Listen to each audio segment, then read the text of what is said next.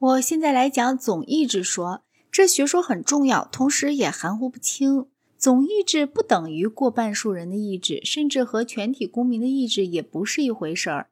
好像把它理解为属于国家这东西本身的意志。如果我们采取霍布斯的市民社会即是一个人这种看法，我们必须假定他富有人格的种种属性，包括意志在内。可是这样一来，我们就面临一个困难，即要断定这意志的有形表现是什么。关于这件事，卢梭未加以说明。据他讲，总意志永远正当，永远有助于公共利益，但是并不见得人民的评议同样正确，因为全体人的意志与总意志常常有很大分歧。那么，我们怎么能知道总意志是什么呢？在同一章内有一段像是解答似的话。在供给人民适当资料进行评议时，若公民彼此不通生气，则诸细小分歧的总和永远会产生总意志，所做的决定也永远是好的。卢梭心中的想法好像是这样：每个人的政治意见都受自私自利心的支配，但是自私自利心由两部分组成，一部分是个人所特有的。而另一部分是社会的全体成员通有的。如果公民们没有彼此帮衬的机会，他们个人的利益因为你东我西便会抵消，会剩下一个结果，就代表他们的共同利益。这个结果即总意志。卢梭的概念或许可以借地球引力来说明：地球的每一个质点朝自己吸引宇宙中每一个其他质点。在我们上面的空气吸引我们向上，而在我们下面的大地吸引我们向下。然而，所有这些自私的引力，只要相异，就彼此抵消了，剩下的是一个朝向地心的合引力。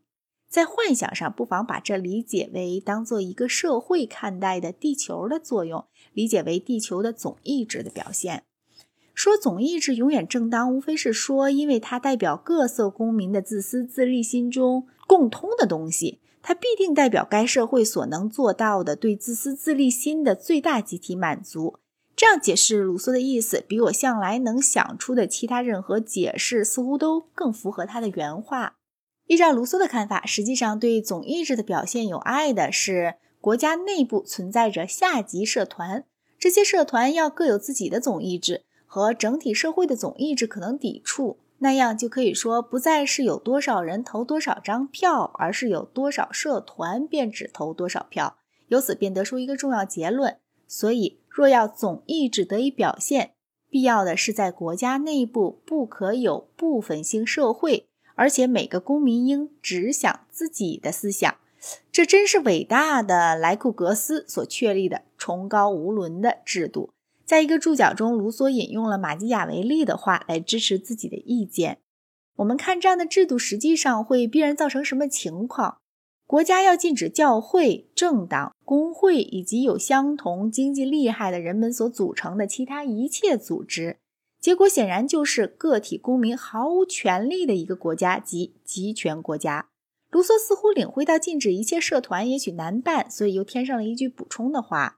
假如下级社团非有不可，那么愈多愈好，以便彼此中和。他在书的后一部分中讨论到政府时，认识到行政部门必然是一个有自己的利益和总意志的社团，这利益和总意志多半会和社会的利益和总意志矛盾。他说，大国的政府虽然比小国的政府强有力，但是也更需要通过主权者制约政府。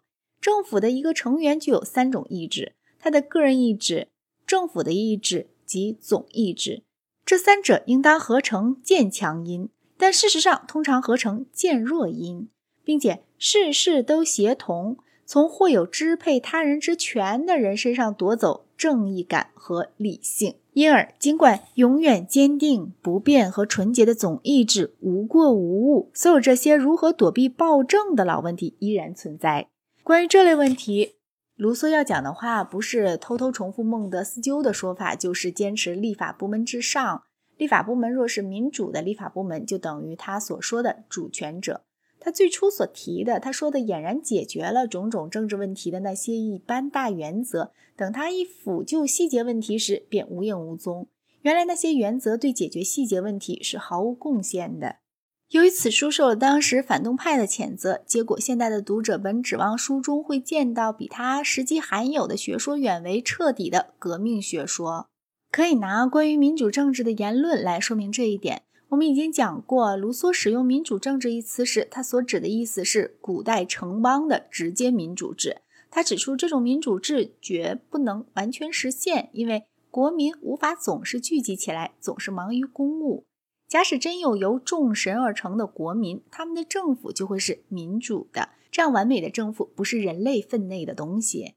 我们所说的民主政治，他称作选举制贵族政治。他说，这是一切政体之中最好的，但不是适于一切国家。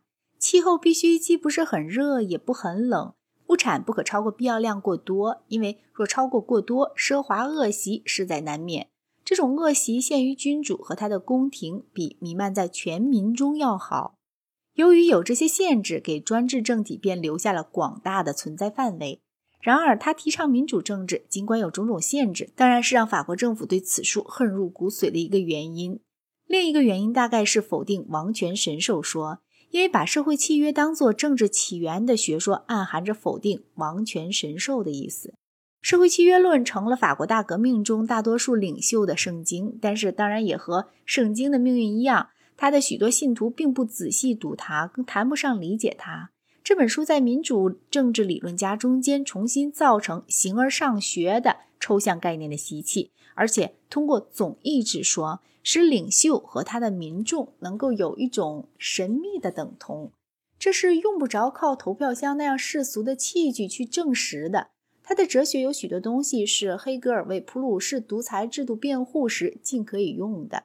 他在实际上最初收获是罗伯斯庇尔的执政，俄国和德国的独裁统治一部分也是卢梭学说的结果。